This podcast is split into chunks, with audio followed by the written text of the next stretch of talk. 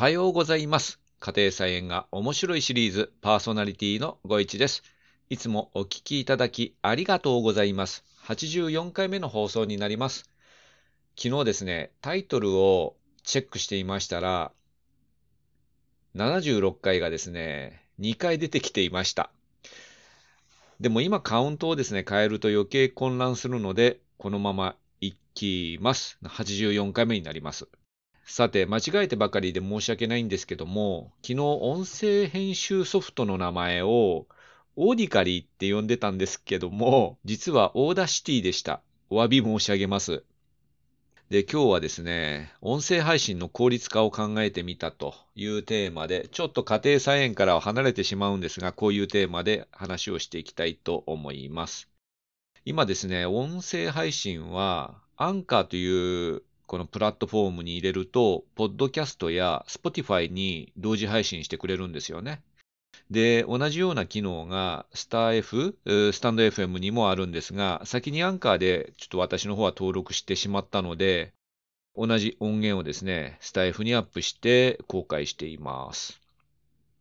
で、最初と最後っていうか、あの、私のトークの最初と最後に BGM が今入ってると思うんですが、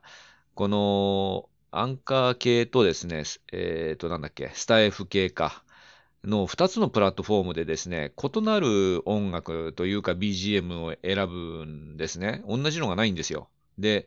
僕としてはですね、やっぱ同じにしてみたくなったなと思うので、今日からですね、ちょっと同じにしてみようかなと思ってます。で、トークの間はですね、BGM 消した方がいいかなと思ってまして、えっ、と、スタイフは消えるんですよね。で、アンカーは消えないで、あの、ちっちゃな音量になるんですけども、BGM が入っててですね、自分でもう一回聞くと、なんか入ってない方がいいかなっていう、勝手に、あの、個人的な意見なんですけども、思ってまして、今日からですね、ちょっと、えートークの間は BGM を消してみようかなと思ってます。で、当面ですね、これで配信続けたいなと思ってます。で、感想などございましたら、ぜひぜひコメントいただけると嬉しいなと思います。よろしくお願いします。で、その Audacity の使い方で便利な機能を見つけました。自分の息、やっぱり吸うじゃないですか。で、これが、はっていう、吸っていう音がですね、どうしても入ってしまってですね、これを簡単に消す機能があるということで、えっ、と、今日もね、ちょっとやってみたいと思ってます。聞こえてないかな。あの、これ、マニュアルでやるんで、ちょっと時間がかかるかもしれないんですけど、気になる、その息継ぎの音を、えー今日は消してあります。で、次はですね、やはりですね、ちょっと前も話したかもわかんないんですけど、やはりトークの練習ですね。一時期ですね、やっぱり気になって、まあ、いろいろ調べたんですけど、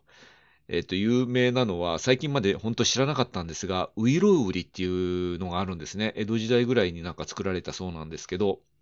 で、一時期やってたんですけど、結構ですね、難しいのと、三日坊主にやっぱりですね、なってしまってますが、ちょっとだけ今日、あの、練習してみたいと思いますので、どんぐらいだろう。1分ぐらい話してみたいと思いますので、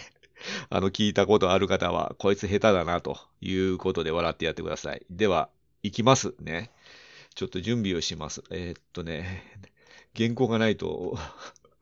ちょっと話せないので、ちょっとインターネットから原稿を出しまして、ウイロウリを1分ぐらい話したいと思います。いきます。拙者親方と申すは、お立ち会いのうちにご存知の方もござりましょうが、お江戸を立って二十里上方、総州小田原一色町をお過ぎなされて、青物町を上りへおいでなさるれば、欄干橋虎屋東右衛門、ただいまは剃髪いたして、遠斎と名乗りまする。元朝より大坪森までお手に入れまするこの薬は、昔陳の国当人、ウイローという人、我が町へ来たり、帝へ三代の折からこの薬を深く込め置き、用いるときは一流ずつ、かぶりの隙間より取り出す。よってその名を帝より東鎮公と賜る。みたいな感じで、えー、なかなか難しいですよね。で ですね、次ですね。先ほどちょっと出た BGM なんですけど、この際ですね、いろんな BGM をですね、ちょっと集めたいなと思ってます。で、まず畑にはですね、いろんな音が聞こえてくるんですよね。で、まあ、風の音は大体入っちゃうんですけど、まあ、いろんな音源をね、この際集めておこうかなと思ってます。まずですね、自然の音。これはね、カラスはね、もういつも鳴いてんですよね。もう簡単すぎるんですけど、カラスは取れますと。あと、野鳥は、この後ですね、春になりまして、ウグイスが鳴いてきます。あと、ヒヨドリとムクドリは大体言いますね。ギャーギャーとか言っていますので、これも録音はできると思います。あと、メジロかな。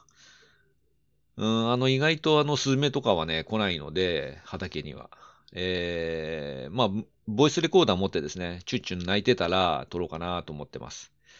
あと人工的な音としては、救急車、パトカーのサイレン、あと飛行機も結構飛んでいるのと、あと電車の音、幸運機の音、車の音とかは当然あるんですけども、あと近くに小学校があって、サッカーや野球、うーん、あと運動会かな運動会がよくあ、えっ、ー、と、秋とかにもあるんですけど、春にもあるか。の声援とかですね、えー、とにかく子供の声ですね。これがよく聞こえてきます。あと出張とか行った時はやっぱ電車の音がいいかなと思います。で、スマートフォンのボイスレコーダー機能っていうのがあるじゃないですか。あれ使って、地下鉄だとか、あるいは在来線の音、新幹線の音なんかを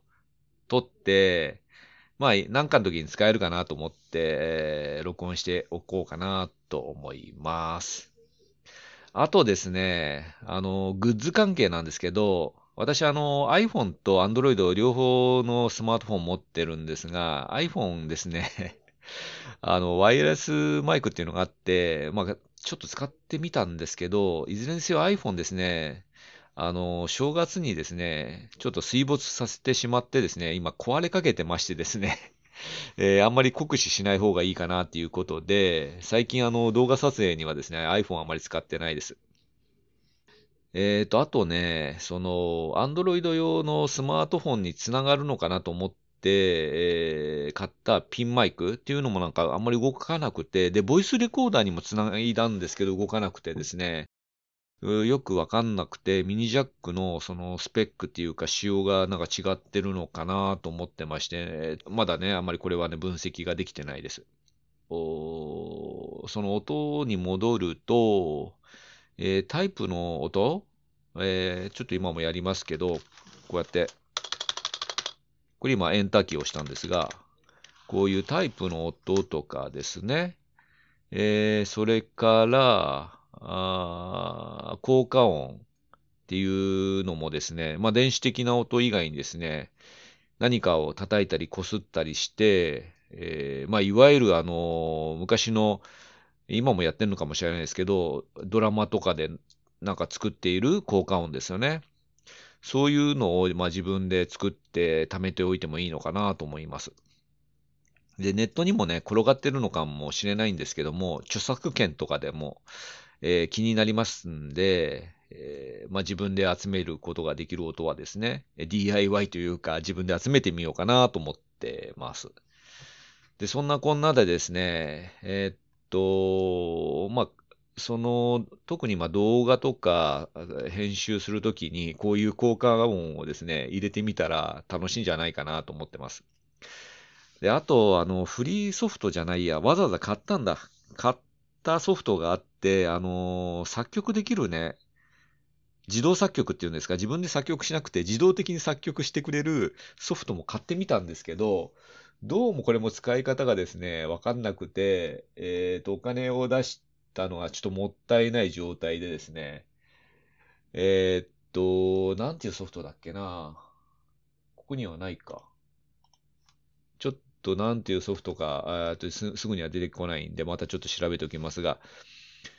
ぱ音楽を、その著作権がないものを作りたいっていうかですね、あったので、まあちょっとここら辺はかなり難易度が僕にとっては高いので、まだ取り組みには至っておりません。